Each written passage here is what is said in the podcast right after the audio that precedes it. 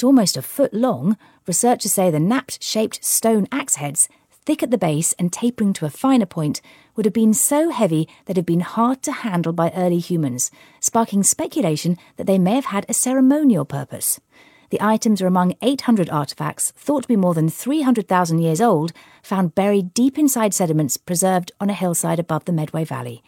Representatives from the Institute of Archaeology said the finds provided an incredibly valuable opportunity to study how an entire Ice Age landscape developed.